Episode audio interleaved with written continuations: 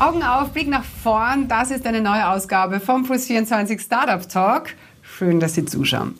Super spannendes Thema heute wieder. Ich spreche gleich mit einem der Gründer von EET, die das geniale Solarpanel namens Soulmate entwickelt und auf den Markt gebracht haben. Soulmate ist tatsächlich der erste Stromspeicher für den Balkon. Alles zur Energieproduktion von morgen jetzt. Soda und damit darf ich ganz, ganz herzlich begrüßen den Christoph Grimmer, CEO von EET. So heißt das Unternehmen, was bedeutet Efficient Energy Technology. Hallo, lieber Christoph. Hallo, grüß dich. Christoph, da habt ihr also quasi das Kraftwerk für zu Hause entwickelt. Eure Paneele lässt sich ganz, ganz einfach am Balkon installieren. Erzähl mal, wie geht es denn dann weiter mit dem produzierten Strom? Genau. Ja, hallo, vielen Dank für die Einladung. Ähm, wie du richtig gesagt hast, unser System äh, ist für jeden Haushalt geeignet, der nur drei Quadratmeter Fläche hat, wo die Sonne scheint und eine Steckdose. Das sind so die technischen Voraussetzungen. Ähm, wir schicken dann unser System direkt an den Endkunden, an die Endkundin. Der oder diejenige stellt das in die Sonne, äh, steckt das mit einem Kabel alles zusammen und dann in die Steckdose. Und die Energie, die man selbst produziert, wird in die Steckdose zurück eingespeist und versorgt so den ganzen Haushalt, also Küche, Bad, Wohnzimmer, wo immer man den Strom braucht, mit dem Strom, den man selbst produziert hat. Und das Ganze eben ohne Baustelle und ohne Bürokratie. Äh, und wie viel schafft so eine Paneele? Also wie viel Bedarf kann die decken?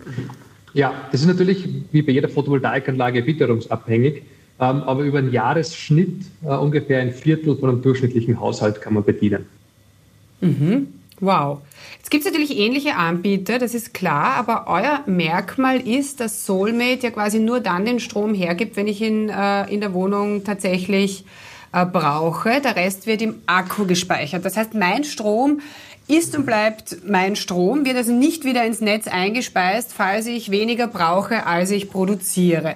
Wo liegen denn da jetzt ganz konkret die Vorteile? Im anderen Fall würde ich doch sogar ein bisschen Geld kriegen, wenn der wieder eingespeist wird, oder? Ja, Richtig. Also es sind jetzt zwei Fragen in einem. Äh, die erste Frage ist jetzt mit dem Speicher. Genau, ein, ein, ein Pufferspeicher hat einfach den Vorteil, dass ich die Energie, die ich selbst produziere, selbst nutze. Das hat für mich selbst einen Vorteil, weil die eingespeiste Energie immer vergütet wird, wie das, was sie mir kostet, wenn ich sie kaufen muss. Also es hat für mich selbst einen wirtschaftlichen Vorteil und hat aber natürlich auch einen, einen, einen gesellschaftlichen, volkswirtschaftlichen Mehrwert, weil die Energie dort verbraucht wird, wo sie produziert wird und somit die Übertragungsnetze und die Stromnetze nicht zusätzlich belastet werden. Ähm, also mein ganz wichtiger Punkt, äh, das mit dem Speicher. Und die zweite Frage, wie unterscheiden wir uns von anderen Systemen? Ähm, es gibt auch große Photovoltaikanlagen mit großen Speichern ähm, von, von verschiedensten Herstellern. Und unser Unterschied ist der, wir haben ein, ein kleines System, das man selbst installieren kann, äh, daher auch wesentlich günstiger ist in der Anschaffung und eben keine Bürokratie und keine Baustelle benötigt. Das sind so die, die unterschiedlichen Systeme, die es gibt am Markt. Und die haben natürlich beide Vor- und Nachteile. Wenn man ein großes Dach hat mit viel Sonnenfläche, dann würde ich jedem empfehlen, auch eine große Anlage zu installieren. Sprich technisch gar nichts dagegen, das sind super Systeme. Ähm, aber natürlich gibt es viele Haushalte, die das nicht haben, die vielleicht nur einen Balkon haben oder einfach das Dach nicht zur Verfügung haben. Und wir wissen, die Städte wachsen in, in Europa und der ganzen Welt. Ähm, und genau für die Menschen gibt es jetzt auch eine Möglichkeit und die heißt Soulmate. Mhm, und schaut auch äh, ganz cool aus. Ist es auch quasi gleich ein Sichtschutz, oder? War das der Gedanke ja, also, dahinter? Äh, auch, ja, auch. Also ein Sichtschutz, der, der eine Energie produziert. Äh, inwieweit wird denn so generell das Thema der dezentralen, der autarken Energieproduktion für die Menschen immer wichtiger? Was, was beobachtest du da? Also ja, das, das Thema wächst rasant, das Interesse wächst rasant und ganz generell ist Photovoltaik eine der Technologien, die sehr hohe Akzeptanz hat. Das sehen wir ganz stark.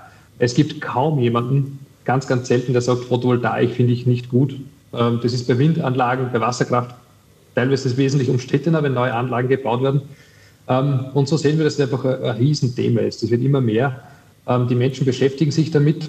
Und was wir auch sehen, dass vor drei Jahren noch sehr viele Leute immer gefragt haben, wann amortisiert sich das System für mich? Wann ist es wirtschaftlich? Und die Fragen sind weniger geworden. Also die Leute, die wollen jetzt erneuerbare Strom produzieren und sie wollen vor allem unabhängig sein. Das sind, das sind zwei Aspekte, die, die immer mehr werden, immer stärker werden. Und, Hat das Corona ja, auch noch verstärkt? Spürt ihr da äh, was? Sicher auch. Also in unserem konkreten Fall hat Corona äh, einen positiven Nachfrageschub gebracht. Also wir sind durch die Krise sicher ähm, noch gefragter gewesen. Ähm, hat aber mit glaub, vielen Aspekten zu tun. Ähm, man ist viel zu Hause, man sieht, was man zu Hause machen kann und nachdem uns schon ein, ein Eigeninstallationssystem ist, kommt es sicher auch mit dazu. Also der Kunde wird, um es mal so auszudrücken, immer selbstbewusster, produziert seinen eigenen Strom. Was ist denn das so generell für ein Paradigmenwechsel, der da gerade im, im Gang ist? Was bedeutet das für die großen Player am Markt? Ja, also die, die großen Player am Markt haben das längst erkannt, dass, äh, dass sich der Strommarkt ändert und dass das jetzt sehr schnell passieren wird. Und also ich als großartig, also jeder Mensch soll sich selbst die Energie erzeugen. Die Sonne scheint äh, kostenlos für jeden und jede von uns. Und ja, das sind großartige Richtungsänderungen, die sich da ergeben für alle. Und, und also, wenn man auf das Meta-Thema, auf die Meta-Ebene das hebt, kann man sagen, das ist eine Demokratisierung des Energiesystems. Und das ist, das ist super. Also, das mhm. kann nur von Vorteil sein für jeden und jede. Und genau in die Richtung geht es, Gott sei Dank. Und ein Riesenschritt, wie wir die äh, Energiewende äh, mitunter hinbekommen äh, könnten. Du beschäftigst dich da logischerweise sehr, sehr viel damit. Ähm, äh, wie kriegen wir sie jetzt in deinen Augen wirklich hin? Jetzt sind da äh, neue Ziele äh, beschlossen worden bis 2030. Das ist ja alles äh, gut und schön, aber wie wir wissen, seit dem Pariser äh, Klimaabkommen seit 2015 ist eigentlich überhaupt nichts weitergegangen. Was braucht es in deinen Augen? Ja, das ist ein, großes Thema. Ähm, das ist richtig. 2015 ist jetzt lang her und es ist wenig passiert und es, es scheint so, in der Politik gibt es immer dringendere Themen, die gerade behandelt werden müssen.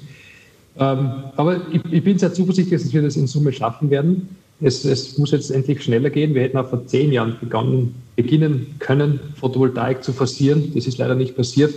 Aber ich bin wirklich sehr zuversichtlich, dass, dass viel passieren wird, dass viel passiert und, und dass, dass wir das schaffen werden. Also die Technologien sind vorhanden. Ähm, die Menschen wissen, dass es die Technologien gibt. Und, und wenn man nur anschaut, wie viel Photovoltaikanlagen gebaut werden, wie viele E-Bikes benutzt werden, wie die Elektromobilität steigt, wie, also die ganzen Themen, in allen Themen geht wirklich viel vorhanden und ich bin sehr zuversichtlich, dass wir das, dass wir das hinkriegen werden. Mhm. Äh, weil du gerade die Elektromobilität angesprochen hast, ähm, kommt immer mehr. Jetzt wird aber äh, doch noch mal über die CO2-Steuer ähm, äh, diskutiert, die auch in Österreich jetzt bald einmal kommen wird in der einen oder anderen Form. Ähm, wie stehst du zu der Steuer? Viele sehen die ja als totalen Innovationsmotor. Äh, ja, also grundsätzlich so eine, eine, eine Ökobesteuerung ist was total Sinnvolles. Also ich habe, habe mich neben meiner technologischen Ausbildung auch mit Volkswirtschaft etwas beschäftigt und da ist die Umweltökonomie, da sind ja die Umweltsteuern und die, sage ich mal, Belastungen und Verschmutzungen und Entlastungen von anderen Faktoren, das ist ja ein Thema, das, das es schon ewig gibt, das ist nichts Neues. Aber das endlich umzusetzen, wäre wirklich an der Zeit. Und ich, ich denke schon, dass auch das einen Beitrag leistet. Also ich höre oft die Diskussionen, wenn es gerade ums Fliegen geht, das Fliegen muss teurer werden, das ist ganz klar. Und dann kommt dann immer das Gegenargument, aber das ist dann, dann bleibt das Fliegen nur noch für wohlhabende, reiche Menschen übrig. Ist zwar ein Argument, aber das ist halt jetzt auch schon so. Zwei Drittel der Menschen auf der Welt haben noch nie ein Flugzeug von innen gesehen und werden das auch weiterhin nicht machen. Also das ist Fliegen, tun wir wohlhabenden Bürger der Welt und dann tun wir es halt weniger. Das wäre doch nur fair. Mhm. Viele sagen halt äh, auch in puncto CO2-Steuer, dass es halt unfair ist, weil es dann die besonders trifft, die zum Beispiel aufs Auto halt angewiesen sind, ja. die es halt wirklich brauchen.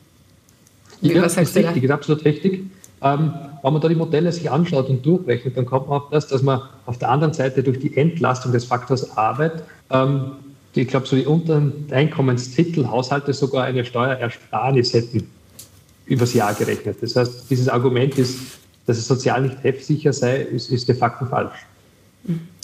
Ähm, der Kampf gegen den Klimawandel ist halt trotzdem noch für ganz viele mit Verzicht gleichzusetzen. Also ich darf das Steak nicht mehr essen, ähm, das mir urtaugt, ich darf das Auto nicht mehr fahren und so weiter.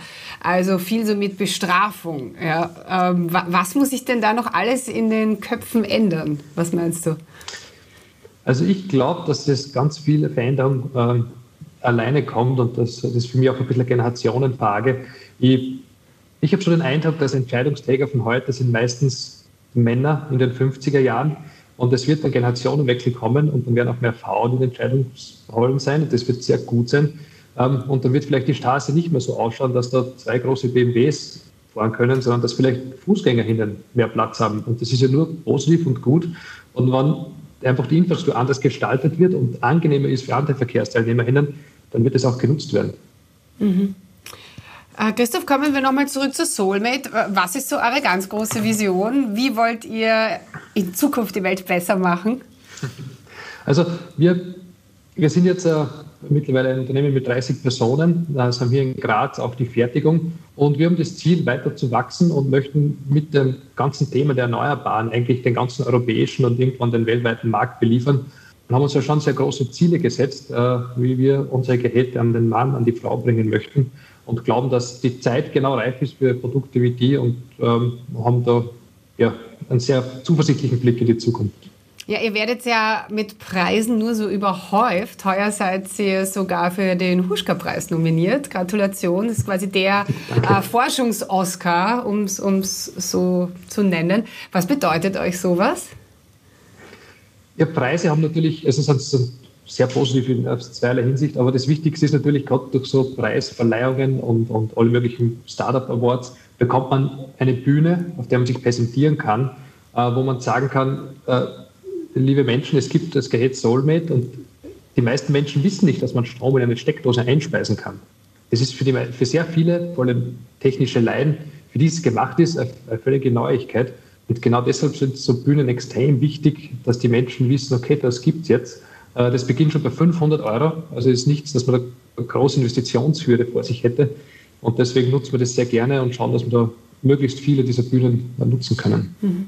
Und wir unterstützen ja auch immer sehr gerne Startups, die einen guten Gedanken verfolgen. Dankeschön. Äh, lieber Christoph, wir spielen zum Abschluss noch eine Runde Spamagement. Äh, zuerst reden, dann denken heißt das ganze Ding, okay? Bereit? Super. Herz oder Hirn? Herz. Ladekabel oder Lagerfeuer? Lagerfeuer. Poker oder Schach? Schach. Herbie oder Kit? Herbie. Na geh, wirklich? ja, das hätte ich mir nicht gedacht. Airbnb oder Hotelzimmer? Airbnb. Träumen oder aufwachen, Christoph? Träumen. Alles, alles Gute für Soulmate. Macht es gut. Bis ganz bald. Dankeschön. Ja, Ciao. Dankeschön. Tschüss.